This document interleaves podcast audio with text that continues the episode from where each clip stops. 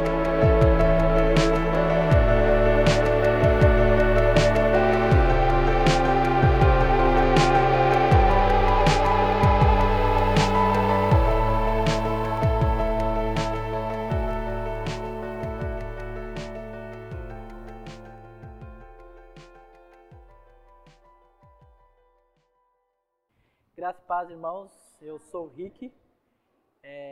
casado com a Thaís, 14 anos, e nasceu a nossa primeira filhinha, de um ano ela já. Na verdade, já está fazendo um ano, né?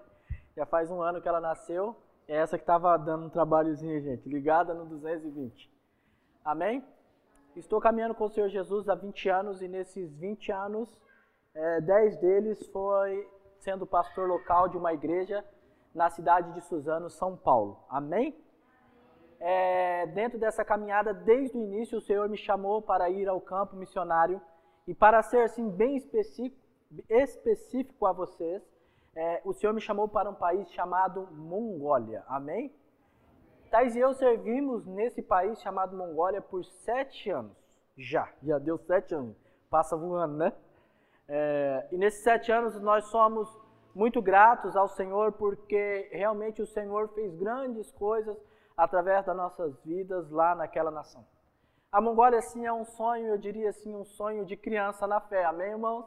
Eu não sei que quando você nasceu na fé, Jesus te falou algo assim que mexeu dentro de você e você nunca se esqueceu. Não sei se aconteceu isso com você, mas comigo, quando eu me converti há 20 anos atrás, o Senhor me disse, em uma manhã que eu estava orando, Ele me disse assim: eu vou te enviar para um país chamado Mongólia. Bom, quando ele me disse, eu não acreditei muito, achei que era algo da minha cabeça, né, como nós pensamos muitas vezes.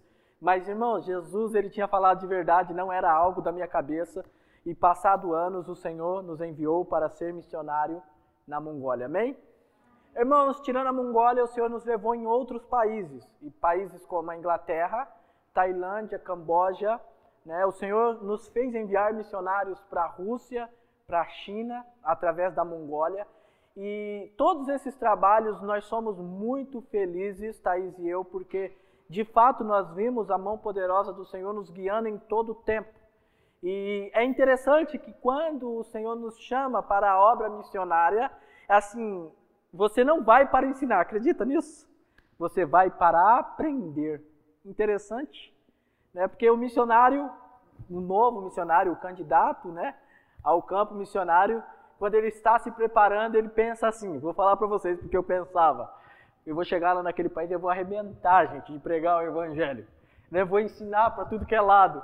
Irmãos, e aí quando eu cheguei lá, eu vi que não era nada daquilo e que na verdade o Senhor nos usou para aprender dia após dia como viver numa nova nação, como pregar o evangelho, como fazer para que ele pudesse ser conhecido. E quando nós trabalhamos em países de perseguição ao cristianismo, isso é muito mais difícil, porque você tem que, de fato, aprender a andar para que você não sofra nenhum dano, nenhuma retaliação. A Mongólia é exatamente isso, um país de perseguição, um país comunista, e, e nesses sete anos nós somos gratos ao Senhor, porque em todo o tempo o Senhor conduziu, todos os dias, a nossa vida. Nós, vários anos, nós ficávamos sabendo de pessoas que eram presas e, e, eram deportadas, mas nós permanecia anos após anos naquela nação e já se foram sete anos. Amém?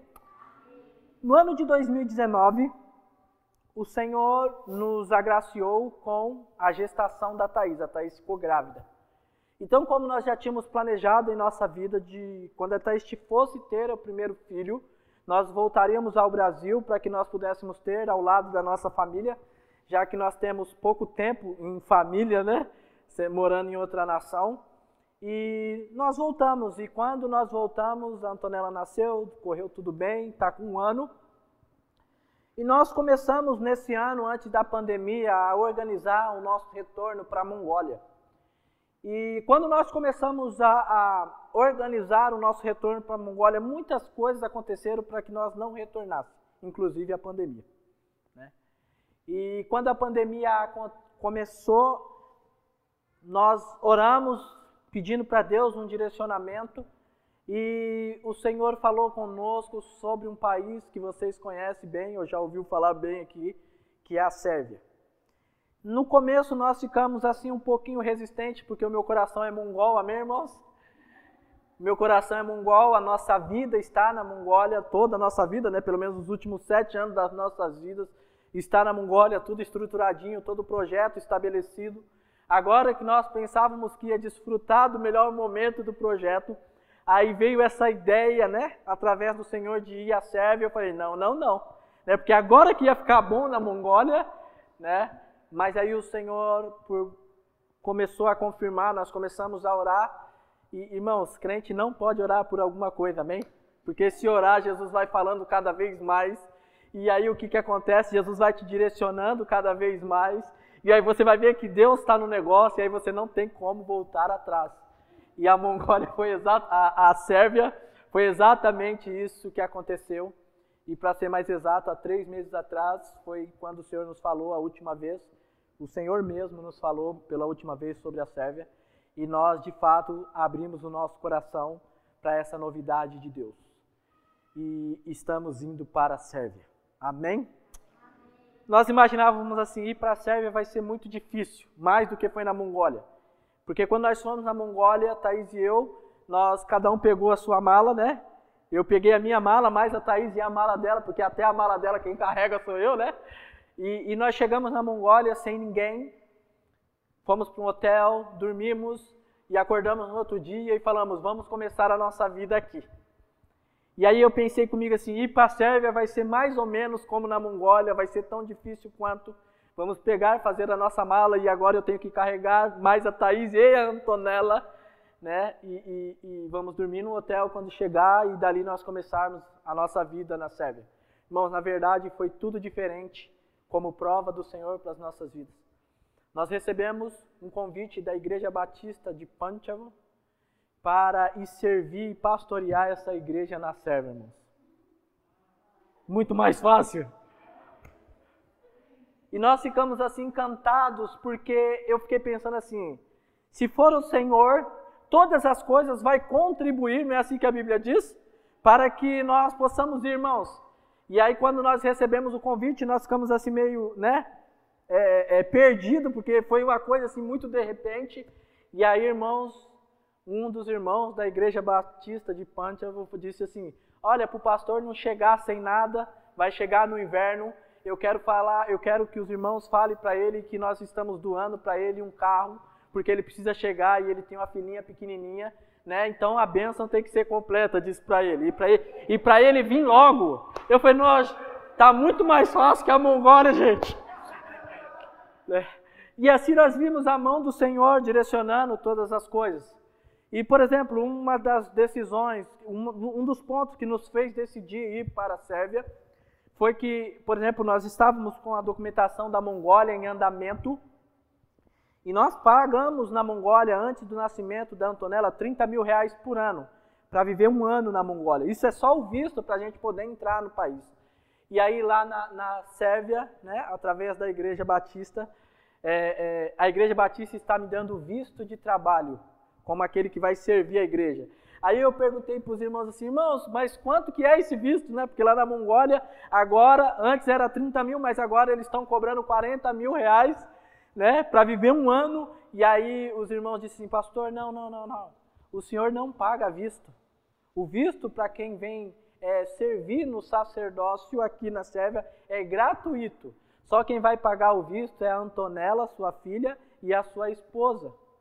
Né? E eu falei, quanto que é isso? Ele falou, dois mil reais. Eu falei, meu Deus. Né? Qual, quanta diferença da Mongólia, né? Eu falei, desse jeito vocês estão me querendo muito, né? Falei para ele, ele falou assim: não, realmente nós te queremos muito. então nós estamos muito felizes, por quê? Porque tudo isso tem a ver com essa igreja, irmãos. Você sabia disso? Quantos já me viram aqui pelo menos uma vez? É pouquinha gente. Então, tem gente que está me vendo pela primeira vez e tem gente que está me vendo pela segunda vez.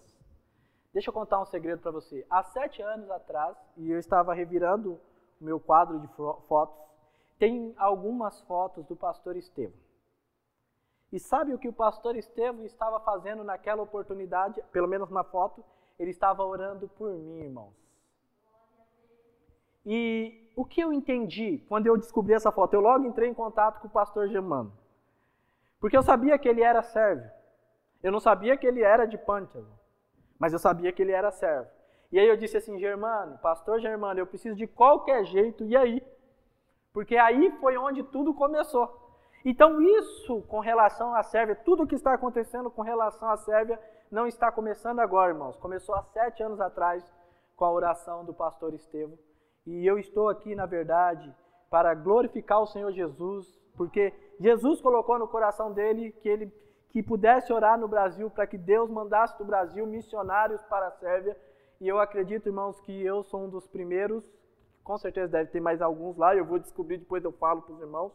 Mas eu acredito que através da oração dele, aquela oração que ele fez por mim muitos anos atrás, está hoje frutificando como uma família de missionários indo para o país que ele orava, que ele ora e que ele é natural daquele país.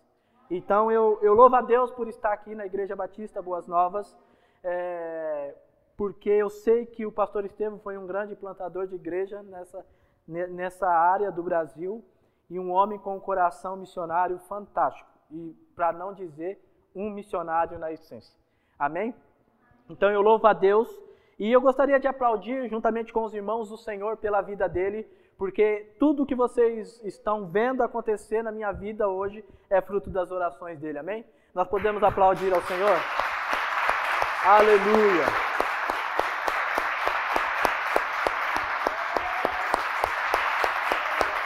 Aleluia! O Senhor seja louvado em todas estas coisas. Irmãos, nós nunca vamos entender o tempo, o tempo ou o resultado, quanto tempo vai demorar o resultado das nossas orações. Você nunca vai entender. Mas uma palavra para você, através desse testemunho de oração do nosso pastor dessa igreja permaneça em oração. Porque no tempo certo o Senhor ele vai responder às suas orações. Amém? Eu e a minha família nós somos resposta de oração da vida do pastor Estevão. E sabe uma coisa que eu sempre prometo para os irmãos? É, uma coisa eu garanto, eu e a minha família, nós vamos nos esforçar para cumprir o propósito que Deus preparou para aquela nação. Amém? Você sabe de uma coisa? Eu me sinto totalmente habilitado para chegar na Sérvia. Sabia?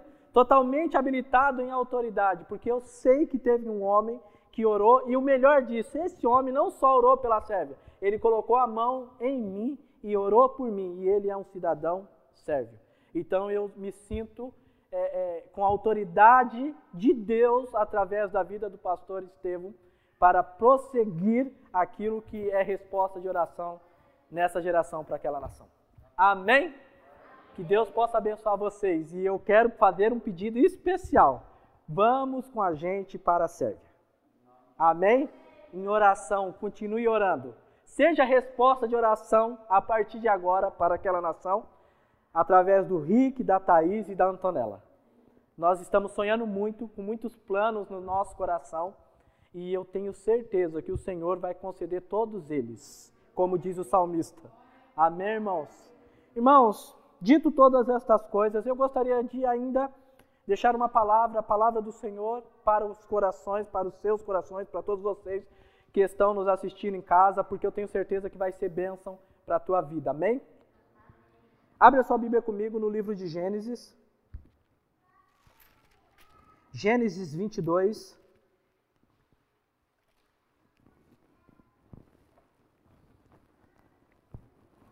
Quando eu fiquei sabendo que eu me convidei para vir aqui, mas eu fiquei sabendo que o pastor Germano aceitou a proposta. Né? É, porque tem tudo a ver, irmãos, nós estarmos juntos nessa noite. O Senhor falou muito comigo sobre essa palavra. Amém? Que eu quero compartilhar com vocês hoje. Gênesis 22, a partir do verso 1, diz assim: depois destas coisas, pôs Deus Abraão à prova e lhe disse: Abraão, e este respondeu: Eis-me aqui. Acrescentou Deus: Toma o teu filho, o teu único filho Isaque, a quem amas, e vai para a terra de Moriá. Oferece ali em holocausto sobre um dos montes que eu te mostrarei. Levantou-se, pois, Abraão de madrugada e, tendo preparado o jumento, to tomou consigo dois dos teus servos e a Isaac, seu filho. Rachou lenha para o holocausto e foi para o lugar que Deus lhe havia indicado. indicado. Ao terceiro dia, erguendo Abraão os olhos, viu de longe o lugar.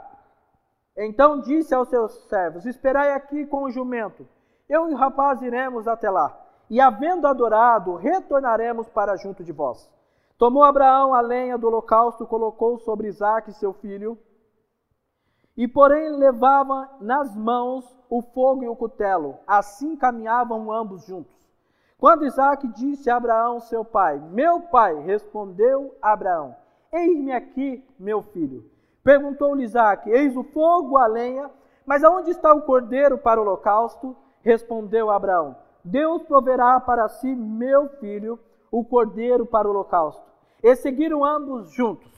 Chegando ao lugar que Deus havia designado, ali edificou Abraão um altar. Sobre ele dispôs a lenha, amarrou Isaque, seu filho, e deitou no altar em cima da lenha. E, estendendo a mão, tomou um cutelo para imolar o seu filho. Mas do céu bradou o anjo do Senhor e disse: Abraão, Abraão. E ele respondeu: Eis-me aqui. Então lhe disse: Não estenda sua mão sobre o rapaz, nada lhe faças, pois agora sei que temes a Deus, porquanto não me negaste o teu filho, o teu único filho. Tendo Abraão erguido os olhos, viu atrás de si um cordeiro preso pelos chifres. Sobre o arbusto, tomou Abraão o cordeiro e ofereceu em holocausto no lugar do seu filho. E pôs Abraão o nome daquele lugar: O Senhor proverá daí até os dias de hoje, no monte do Senhor proverá. Amém? Feche os teus olhos um minuto, por favor. Senhor, eu te louvo, te agradeço por esta noite, por esta igreja. O que eu te peço é que a tua palavra sobressaia nesta noite através do ensino do teu Santo Espírito. E que nós possamos nesta noite entender a tua revelação, Espírito Santo. E através dessa revelação caminhar em verdades verdades essas que tragam transformação para as nossas vidas, para que o teu nome seja glorificado em todas estas coisas, em nome de Jesus. Amém, irmãos? Irmãos, esse é um texto que eu amo, mas eu amo muito, vocês não têm noção. Eu amo tanto esse texto que, para você ter noção do meu amor por ele e o tanto que ele já edificou a minha vida, eu estudo esse texto há 20 anos, desde a minha conversão. Foi um dos primeiros textos na palavra que eu me identifiquei é, é, através de uma revelação bíblica. Amém? Por aí acho que dá para você entender o quanto eu amo esse texto. Amando esse texto, então você percebe que eu, em 20 anos, pelo menos todas as semanas, eu leio esse texto pelo menos uma ou duas vezes na semana. Todas as semanas em 20 anos. E irmãos, todas as semanas em 20 anos, o Senhor fala muito comigo e fala tanto, irmãos, que eu não me canso dele. E, e é verdade que a Bíblia diz que ela se renova, amém, irmãos? E eu posso testificar para você que em 20 anos, a quantidade de vezes que o Senhor falou comigo nesse texto foi fantástica. Mas eu gostaria de colocar alguns pontos para vocês nessa noite, para que vocês possam entender um pouquinho do meu relacionamento com Deus através do Espírito Santo e desse texto. E o primeiro ponto que eu gostaria de deixar, colocar para vocês, está no verso 1, quando diz assim, ó: Depois destas coisas, pôs Deus Abraão à prova. E lhe disse: Abraão, e esse respondeu: Eis-me aqui. Irmãos, se você observar alguns textos anteriores, perdão, acho que engasguei, gente.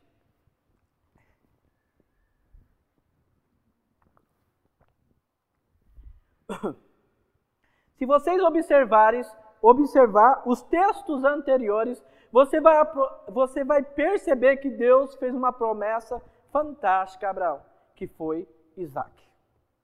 E Deus cumpriu. Deus cumpriu. Isaac nasceu. E Isaac nasceu, a promessa, a palavra que Deus tinha liberado sobre a vida dele estava cumprida. Só que tem um pequeno detalhe. Nesses mesmos textos anteriores que você lê, você vai perceber que Abraão começa a se dedicar muito mais a Isaac do que a Deus. Isso nos leva a entender algo. Abraão, por conta da promessa, ele se afasta de Deus. Porque ele começa a se dedicar mais à promessa do que ao Deus que prometeu. Irmãos, observe uma coisa: Deus chama Abraão de volta. Você sabe por que Deus chamou Abraão de volta? Pelo um simples fato, irmãos. Deus tinha saudade de Abraão. Deus tinha saudade de se relacionar com Abraão. Abraão estava se relacionando tanto com Isaac, mas tanto, que Deus ele queria somente Abraão de volta, somente se relacionar com Abraão. Então Deus chama a atenção de Abraão. Entenda algo no seu espírito nesta noite. A hora que Deus tiver saudade de você, Ele vai te chamar. E possa ser que Deus me trouxe aqui nesta noite para dizer que essa noite Ele tem saudade de você. Sabe por quê, irmãos? Se você observar os seus primeiros dias de caminhada com o Senhor, você vai ver que você era muito mais intenso e intensa do que você é hoje. Você lembra dos seus primeiros dias de caminhada ao Senhor? Eu lembro dos meus primeiros dias, apesar de já se fazerem 20 anos. Nos primeiros dias da minha caminhada com o Senhor, eu levantava de madrugada só para estar com Ele, só para ler a palavra, só para orar. Irmãos, eu tenho certeza que todos nós que estamos aqui, todos aqueles que estão nos assistindo, já passou por um momento assim de acordar de madrugada sem saber por que acordou, mas ter aquele desejo de orar, de ler a Bíblia e às vezes chorar e não entender por que estava chorando. Quem já passou por isso aqui? Irmãos, só que sabe de uma coisa? Nós já não passamos mais por isso. Parece que o nosso sono ficou mais pesado, irmãos. Nós não acordamos mais para estar com o nosso Senhor Jesus. Nós não acordamos mais, por exemplo, de madrugada para ler a palavra. Nós não acordamos mais para orar.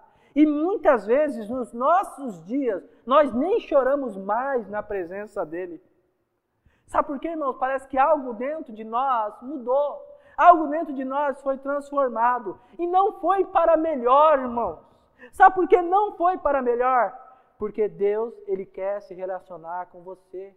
E é por isso que Ele me trouxe para te dizer que tem saudade de você. Como Ele tinha de Abraão. Vocês estão me entendendo? Sabe, irmãos, eu lembro dos meus primeiros dias. E nos primeiros dias, às vezes havia noites que eu nem dormia. Eu lembro que a minha mãe, ela falava assim: Você endoidou de vez. Hoje ela é crente, é mais doida que eu. Mas ela dizia assim: Você endoidou de vez, você nem dormiu essa noite. Irmãos, eu lembro quando eu fui batizado no Espírito e comecei a orar em outras línguas. Eu estava lá no meu quarto dormindo e de repente eu acordei porque eu queria muito aquele dom. E sabe o que aconteceu? Eu acordei, irmãos. E aí eu ajoelhei, comecei assim, ajoelhado e com a cabeça na cama a orar e falar: Jesus, eu quero muito. Eu vi aquele pregador faz, é, orando assim. Eu gostaria muito que o teu espírito me alcançasse nesse nível. Irmãos, de repente a língua começou a embolar e veio, veio aquele batismo. Irmãos, e eu fiquei ali a madrugada, a manhã, à tarde, e minha mãe batia na porta e ela falou assim: agora ele doidou de vez. Irmãos, Jesus tem saudade de você. Sabe por quê? Jesus, eu li um texto uma vez na Bíblia que eu fiquei encantado, que Jesus chamou os loucos para confundir os sábios. Mas nós deixamos de ser loucos porque a sabedoria que nós adquirimos ao longo dos anos nos trouxe a, a ser um, um crente certinho, irmãos, encaixado dentro de uma caixa e que nós não deixamos mais o Espírito Santo fazer aquilo que é propósito eterno. Sabe, irmãos, eu lembro nos primeiros dias quando eu ia para as praças. E aí esses dias eu estava até em Paranaguá. E eu estava passando na praça e um monte de gente, eu estava com o filho do pastor e não, eu falei, pode parar. Porque tem algo me chamando ali para aquela praça. E lá tem um negócio mais alto assim, ó. Era um púlpito perfeito. E eu subi e novamente eu me vi quando eu era menino, irmão. Porque, irmãos, eu tô novinho, mas ó, eu já fui mais novo, hein? Eu não sou tão velho, mas eu já fui mais novo. E eu subi e eu comecei a falar da palavra, e as pessoas começaram a prestar atenção, e eu, sabe, eu percebi o quanto faz falta eu fazer o que eu fazia de fato. Sabe por quê, irmãos? Tem uma teologia nesses dias que diz que o crente tem que ser maduro. Mas os crentes, eles ficaram tão maduros que eles estão caindo do pé. Alcançou uma maturidade, não tem, tem uma teologia que é assim, não é aí por aí? E aí, mas nós somos tão maduros, irmãos, que nós estamos caindo do pé. Mas quando aquelas crianças foram estar com Jesus, ele disse: se não for como uma criança, não pode alcançar o reino dos céus. Irmãos, nós precisamos ser quem Jesus nos chamou para ser. O que Deus estava fazendo aqui era chamando Abraão de volta para o relacionamento que fazia de Abraão que fez de Abraão se tornar quem ele foi, o pai da fé, irmãos. Tá, vamos para o ponto 2. Deus tem saudade de você, é o ponto 1, um, amém? Deus quer você de volta, se relacionando com Ele, orando, lendo a Bíblia, é o ponto 1, um, irmãos. Ponto 2. Quando Deus fala a Abraão, no verso 3: Levantou-se, pois, Abraão de madrugada, e tendo preparado, irmãos, nós precisamos nos preparar para estar com Ele.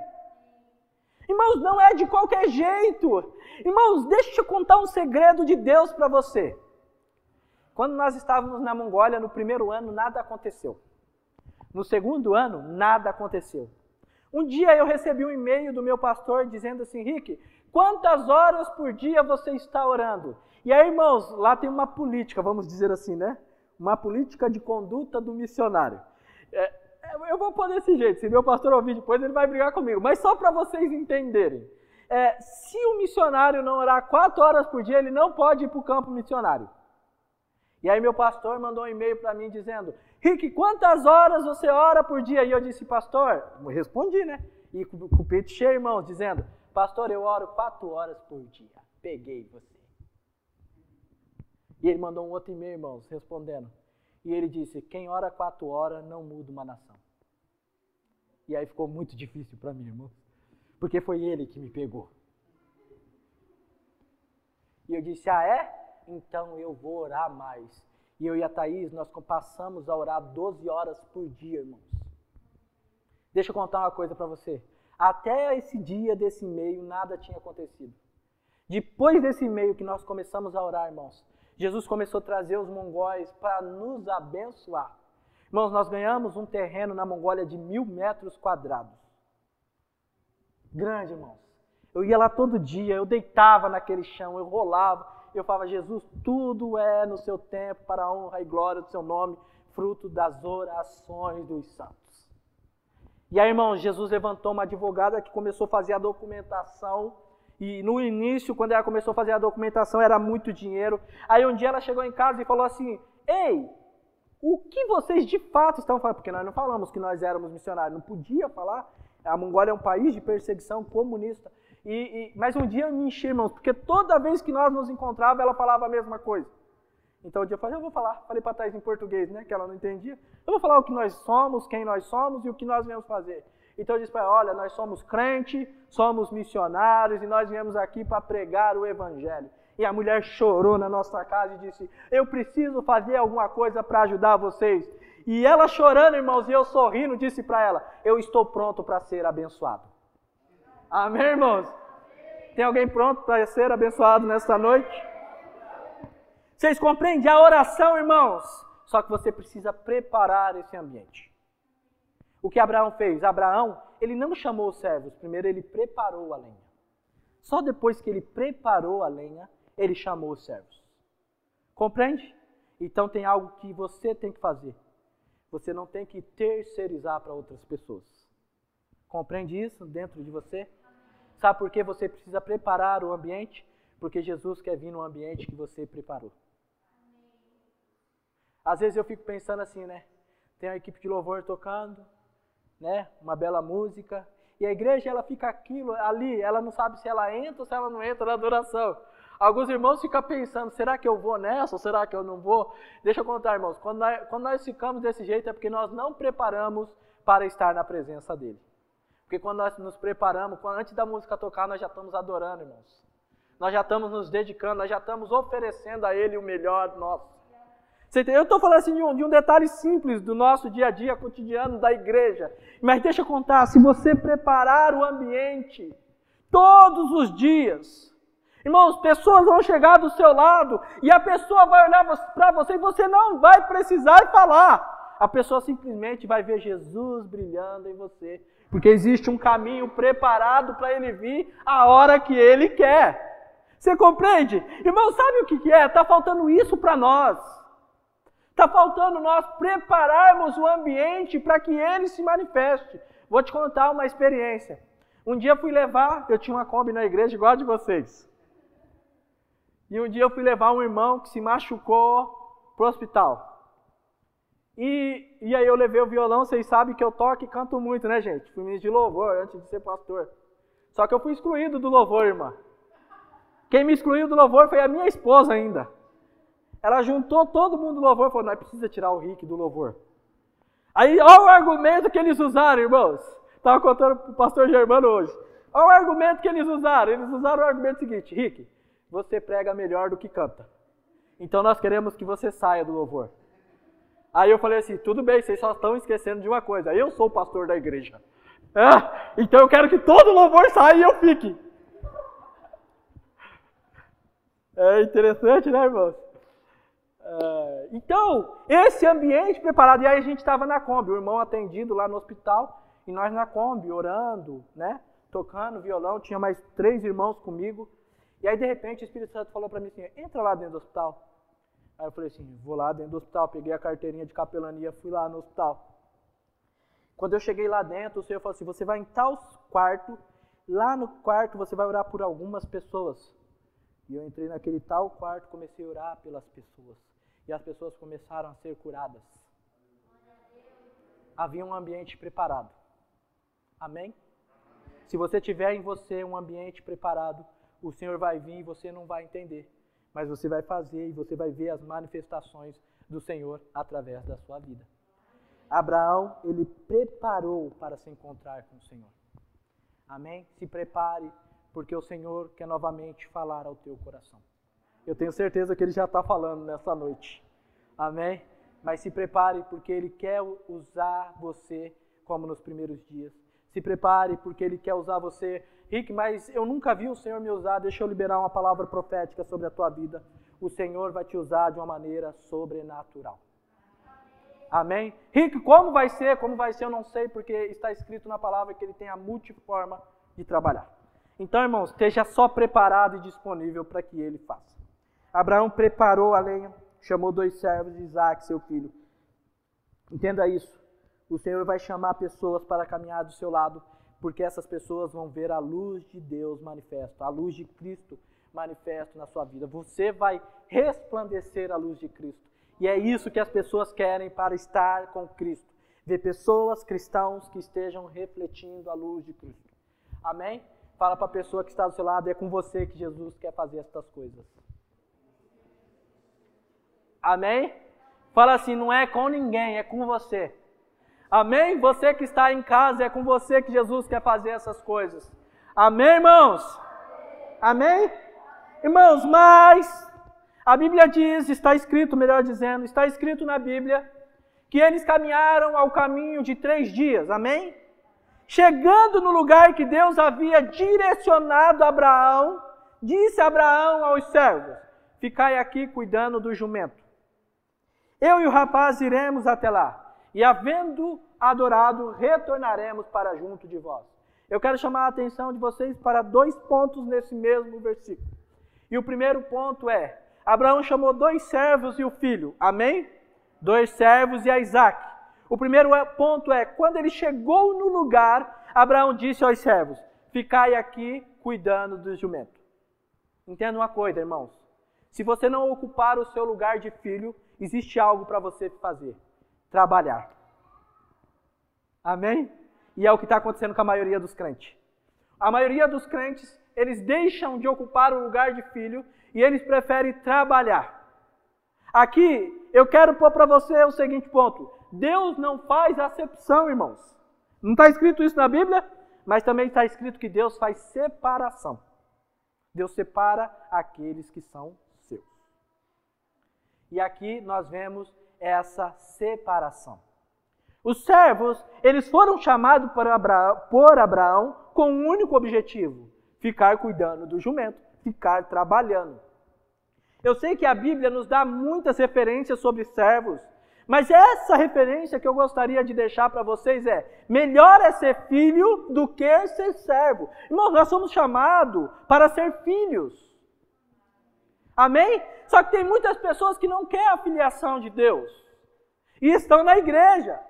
Então, para elas, estar na igreja é só estar. E isso é a função de um servo. Então ele vem à igreja, ele faz tudo o que o pastor pede. Mas, irmãos, se ele entendesse o lugar dele, irmãos, ele ia desfrutar de uma herança eterna ainda em vida. Compreende? Olha só a palavra que Abraão libera. Entende isso aqui? Deus não faz acepção, amém? Deus faz separação. Entenda essa palavra aqui, ó. Abraão, ele libera uma, uma primeira palavra sobre a vida de Isaac. Ele diz assim, ó, vocês dois ficam aqui trabalhando. Eu e o rapaz iremos até lá. E havendo adorado, retornaremos para junto de vós. Havia um princípio que Abraão queria ensinar para Isaac, que era o princípio da adoração. Você vê, para você entender, melhor dizendo, Abraão já estava crendo que iria voltar com o filho. A, a, palavra de fé não é a que nós vamos ler na sequência. A palavra de fé já estava liberada no início. Compreende isso? Abraão sabia que ele estava obedecendo a Deus, mas Deus ia trazer uma provisão sobrenatural para a vida de Isaac, mesmo sem Isaac saber que ele era o sacrifício. Compreende? eu e o rapaz iremos até lá. E havendo adorado, retornaremos para junto de vós. O filho, ele vai desfrutar do melhor que o pai tem. Acontece que os filhos de Deus, eles não estão querendo muito desfrutar do que o pai tem. Né? Eles não querem, irmãos, eu sou herdeiro. E quando meu pai estava vivo, meu pai morreu tem seis anos. Irmãos, quando eu ia na casa do meu pai, meu pai morava é, no Guarujá, na, na, no litoral paulista, no Guarujá, na praia da Enseada. Quando eu ia na casa do meu pai, lá tinha piscina, gente. E eu ficava pensando assim, eu não preciso ter uma piscina. Eu só preciso ter um pai que tenha piscina. Amém, irmãos? Meu pai, ele tinha um carro chamado BMW. E eu falava, eu não preciso ter uma BMW. Eu só preciso que o meu pai tenha BMW para eu dirigir. Vocês estão compreendendo, irmãos? O meu pai, a, a gente tem uma, tinha uma transportadora de, de caminhões com 37 ca, conjuntos de carreta. Então, quando eu tinha, eu aprendi a dirigir em carreta. Né? Quando eu queria dirigir uma carreta que eu estava no meu pai, eu falei, pai, eu posso ir lá no estacionamento, pegar uma carreta e sair por aí? Quer dizer, eu não precisava ter a carreta. Mas eu tinha um pai que tinha. Então eu desfrutava daquilo que meu pai tinha. Vocês estão compreendendo? Agora eu imagino isso no reino de Deus. Irmão, deixa eu contar uma coisa para vocês e não me leva mal, porque às vezes os irmãos, né? É, não é nessa igreja, é em outras, amém? Não, nessa igreja os irmãos vão entender a minha colocação. Mas o Senhor me levou para o Camboja. E no Camboja, no nosso primeiro projeto missionário, foi muito difícil. Thaís e eu passamos muitas dificuldades financeiras. Tudo que você imaginar de ruim aconteceu com a gente dentro de um ano. Tudo que você imaginar. Falta de dinheiro para pagar aluguel, falta de dinheiro para beber água, irmãos. Para beber água potável.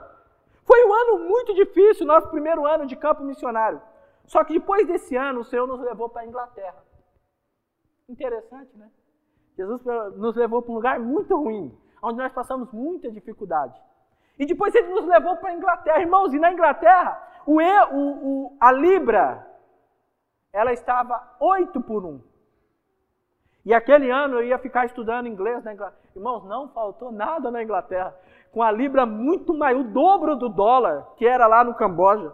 Não faltou água, não faltou pagar o sistema de aquecimento, não faltou alimentação, não faltou lugares que Jesus nos levou para ensinar a palavra e também nos levou para passear, irmãos. Só que no primeiro ano foi muito difícil. E pelo primeiro ano eu já tinha desistido do campo missionário.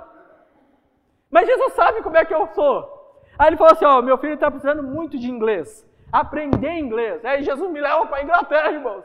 E no primeiro ano foi muito ruim. No segundo ano, irmão, foi muito bom. E deixa eu contar uma coisa para você. No segundo ano eu não tinha metade das igrejas que eu tinha no primeiro ano. Dá para entender isso? No, no, segundo ano, as minhas finanças, por exemplo, era metade do que eu tinha no primeiro ano. Mas Jesus, Ele é Pai, irmãos. Ele sabia que para nós continuarmos, Ele tinha que mostrar a provisão dele nas nossas vidas. E Ele mandou a gente para o lugar mais caro do mundo e supriu o ano inteiro sem faltar nada. Irmãos, vou contar os passeios da Thaís. Irmão, fica crente aí, tá bom? A gente estudava na escola lá, era Igreja Batista mesmo. Nós temos um trem com Igreja Batista, né? É, Igreja Batista de Salfo, a primeira Igreja Batista de Salfo. Nós estudávamos inglês naquela escola que tinha uma escola de preparação de inglês para missionário. Só que toda vez que chegava um aluno novo, a professora falava assim: olha, vocês precisam, falava para o aluno novo, vocês precisam fazer um tour, que faz parte da matéria da escola, pelos pontos turísticos de Londres. E aí a professora falava assim: e o coordenador desse tour de vocês vai ser o Rick e a Thaís. E vocês têm que bancar a ida deles. Irmãos, era tudo que nós queríamos. Vocês estão entendendo como o Senhor vai providenciando? E aí, irmãos, as pessoas que chegavam, eles nos levavam. E aí eles o transporte, a alimentação, tudo que nós precisávamos era bancado por eles. E Jesus e nós fomos conhecendo a Inglaterra, conhecemos a igreja de John Wesley, conhecemos diversos lugares, porque a professora falava: "Não, vocês têm que ser o guia turístico desse povo". Vocês estão compreendendo? Então Jesus ele sabe como fazer as coisas. E nós como filhos temos que aprender a desfrutar dessas coisas. Amém, irmãos. Vamos lá. Havendo adorado, retornaremos para junto de vós. Então, o ponto aqui é: Deus não faz acepção, Deus faz separação. E aqui tem um segundo ponto. Deus, quando separa, ele separa para que nós desfrutamos do que o reino tem para nós. Amém, irmãos? Irmãos, está escrito na palavra que ambos seguiram juntos. Em um certo momento da caminhada, eu vi o irmão bebendo água, deu sede, irmãos. Como é que é isso?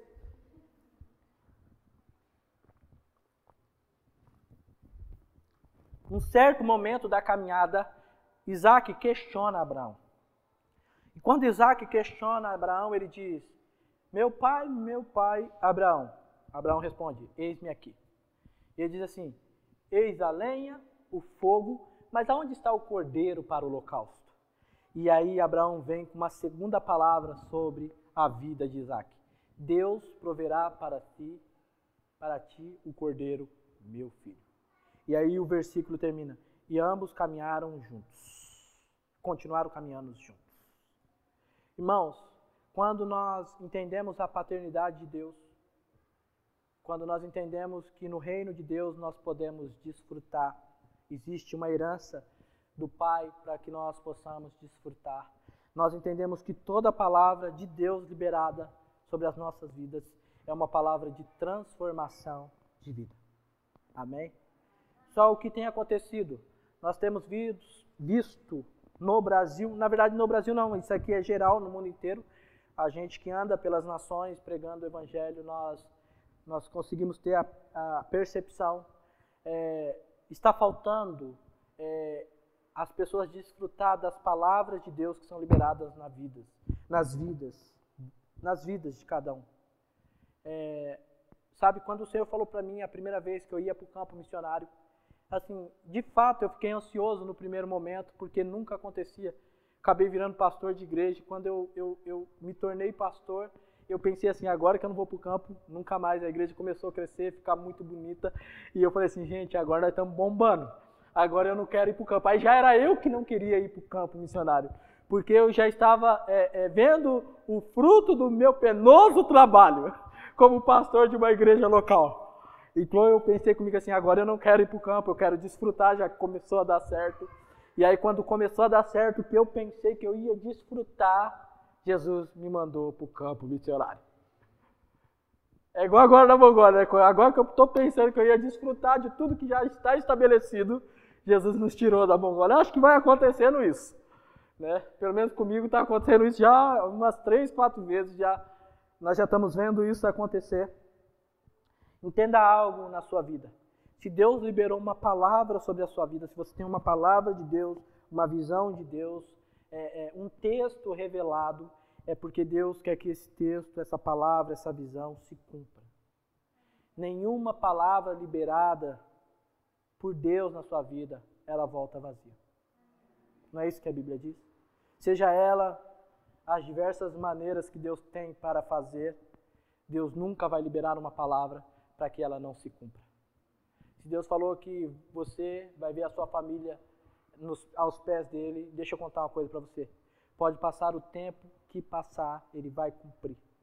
Irmãos, quando eu me converti, que eu, eu nem entendia direito o que era horário, eu fiz um voto com Deus em oração, dizendo: Deus, eu vou te servir, eu vou na onde o Senhor me enviar, eu só te peço uma coisa: que a minha família esteja aos teus pés.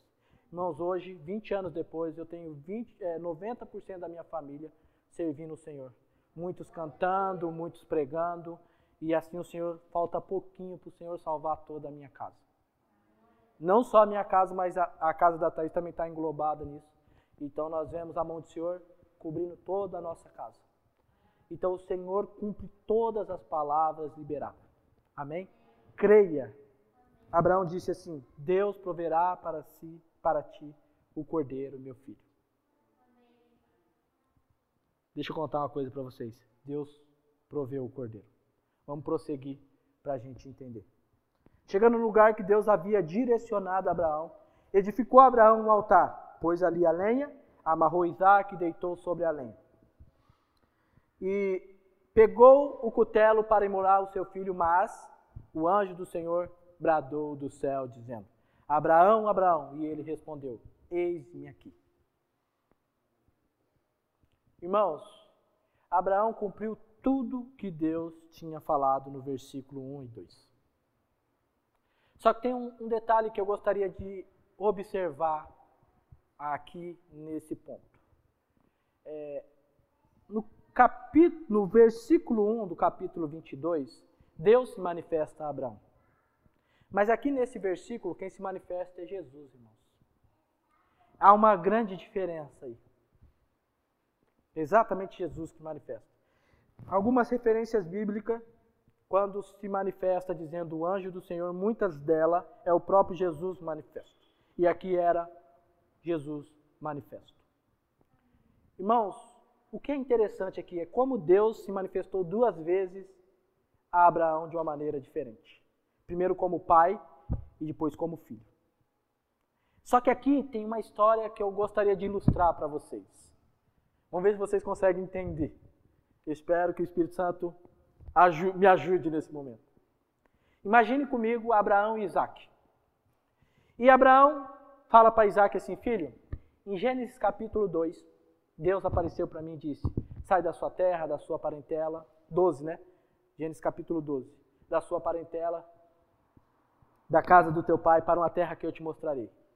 E aí Abraão vem contando a Isaac, né? As histórias de Deus. Então Isaac conhecia Deus de ouvir falar como Jó. Lembra a história de Jó? Jó conhecia Deus de ouvir falar e era justo diante de Deus.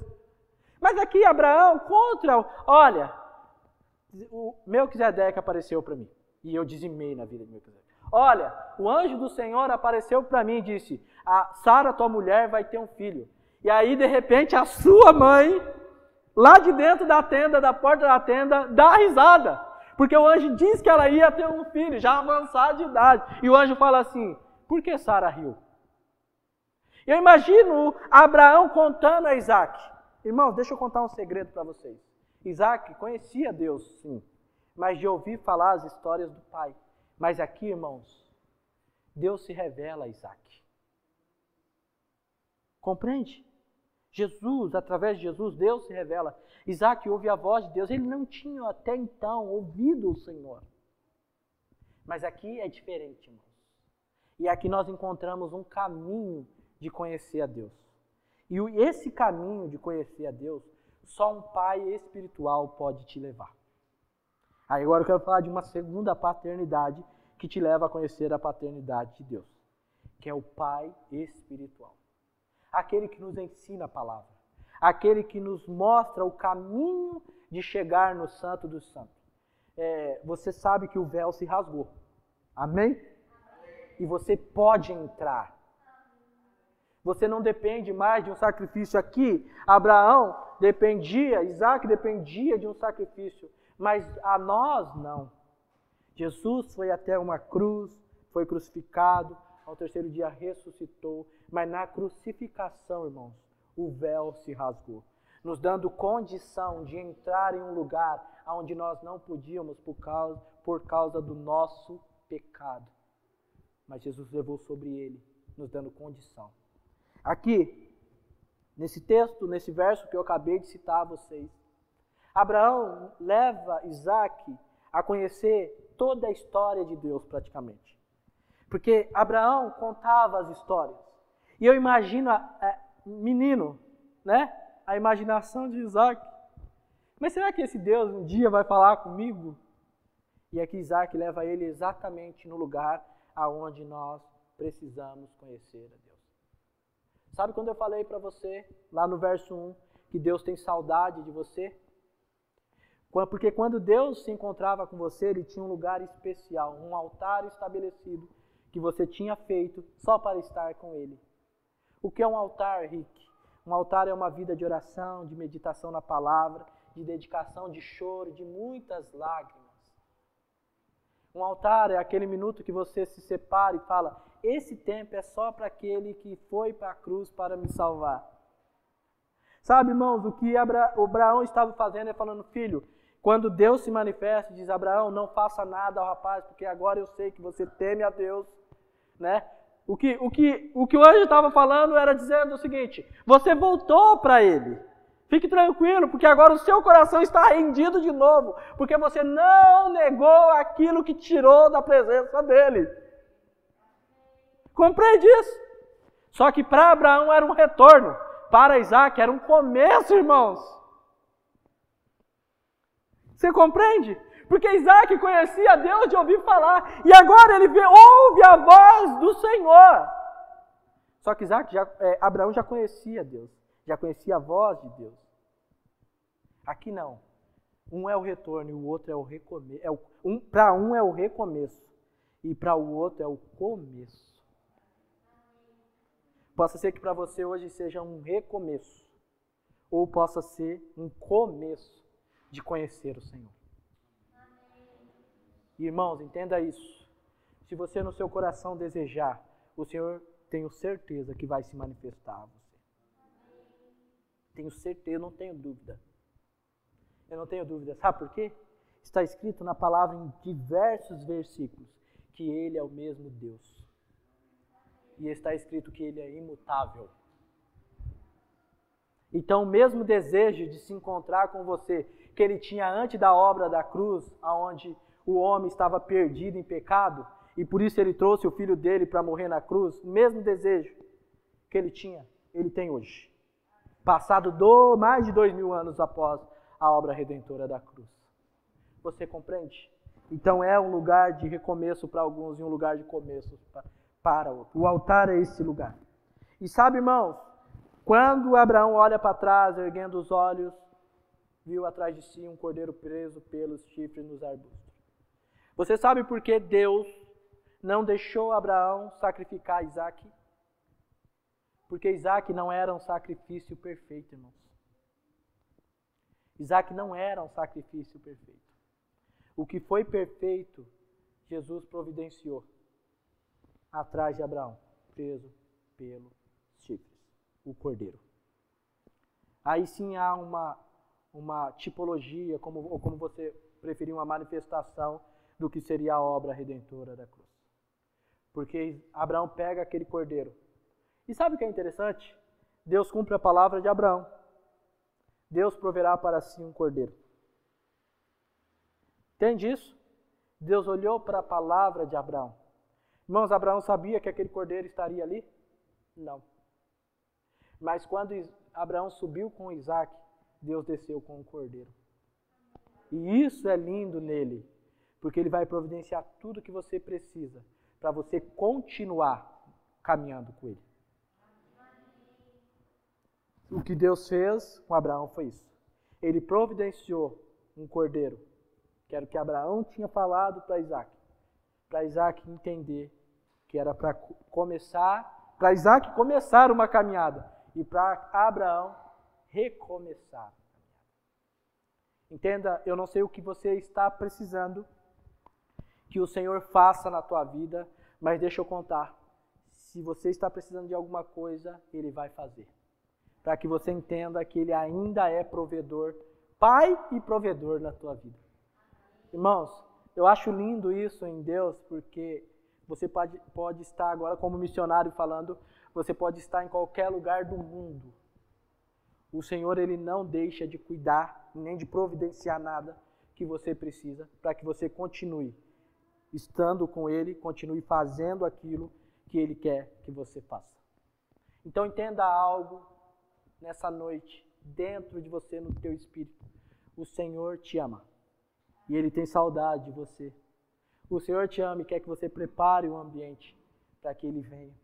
O Senhor te ama e quer que você o adore como você nunca adorou na vida dele. O Senhor te ama e liberou palavras de vitória, de bênção, palavras proféticas que vão mudar a sua vida e que essas palavras vão se cumprir na tua vida. O Senhor te ama e está esperando você no lugar de oração que é o teu altar. Porque nesse lugar o Senhor te ama tanto que ele vai providenciar tudo que você precisa para ter uma vida de caminhada diante dele em perfeição. Sabe o que eu amo? Deus diz a Abraão em Gênesis 17: anda na minha presença e ser perfeito. Interessante, né? Só que logo depois Abraão desvia, irmãos. e Deus, Deus fez de Abraão um construtor de altar. Porque esse foi o quarto altar que Abraão construiu na presença de Deus. Deus, a partir de hoje, quer te fazer um construtor de altar. Amém? O lugar aonde ele desce, se manifesta, usa a tua vida e toda a honra e toda a glória seja devolvida a ele. Amém? Fique de pé em nome de Jesus. Eu gostaria de orar com você.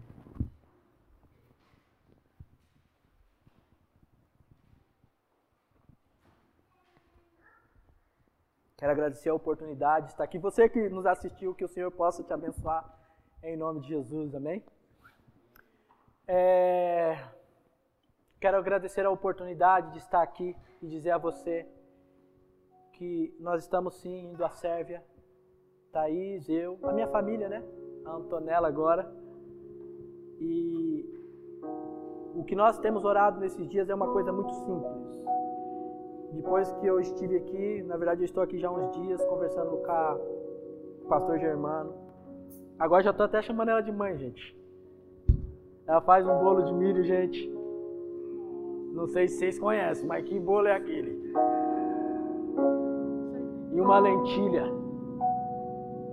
Né? Conversando bastante com o pai. Você viu que a adoção já foi completa, né? Com a Leila. La, Leila. Ah, Neila. É, perdão, filha. E através deles eu tenho conhecido o que foi o coração do pastor Estevam. Tenho feito muitas perguntas, temos conversado bastante. E eu sei que da história ele veio para o Brasil muito cedo, ainda criança. Irmãos, e ele foi um homem de sucesso. Segundo a história que eu tenho né, ouvido, se tornou um pastor em um tempo muito difícil do Brasil e a igreja permanece até os dias de hoje. Esses dias eu estava orando, eu fui para Goiás essa semana, fiquei lá e lá a gente tem uma sala de oração que funciona 24 horas. E eu estava orando e eu falei: Jesus, que eu possa, no mínimo, fazer 1% do que o pastor Estevam fez no Brasil, eu possa fazer pela série. Que o Senhor possa, a minha oração era essa, que o Senhor possa me dar a oportunidade e pelo menos estabelecer uma igreja. Eu sei que ele estabeleceu muitas igrejas, mas uma igreja. E até estamos indo, vamos aprender a língua sérvia. É difícil, irmãos, nós já estamos estudando. Mas eu gostaria de desafiar vocês a orarem sem cansar para o que o Senhor vai fazer lá na Sérvia. Porque eu sei, irmãos, que é possível. O pastor Estevão foi uma semente no Brasil. E agora nós estamos indo por uma oração dele, para ser uma semente no país dele. Eu falei para Jesus esses dias, chorando lá na sala de oração: Jesus, que eu possa honrar essa semente. Só que a gente sabe, se a semente não cair na terra e não morrer, irmãos, ela não gera fruto. Então aí, eu, quando eu lembrei desse texto, eu, eu mudei minha oração. Eu falei, Jesus, que eu possa morrer como ele morreu. Porque eu sei o quanto é difícil ser pastor no Brasil. O quanto a família sofre, né? Eu sei o quanto. Eu fui pastor, irmãos. Minha esposa, com 27 anos, eu quase infartei, irmãos. Você sabia disso? Estou contando aqui um trecho, porque eu sei o que é ser pastor numa igreja. Com 27 anos, novinho. Com 27 anos eu já tinha 7 anos pastoreando uma igreja. E eu quase infartei, irmãos. A Thais quase ficou viúva. Então, irmãos, eu sei. E eu falei para Jesus assim: Senhor, que o Senhor possa direcionar a um nível que eu entenda o que aquela nação precise com relação à tua palavra. Então eu gostaria de desafiar os irmãos a exatamente isso. Orar dizendo, Jesus, que o Senhor possa direcionar o Rick e a Thaís, para que nesse tempo que eles vão viver na Sérvia, eles possam entender o que de fato a Sérvia precisa. E aí eu sei que através da oração dos irmãos, mais a nossa força de trabalho, o Senhor vai fazer uma obra tremenda naquela nação. Amém? Feche os teus olhos em nome de Jesus.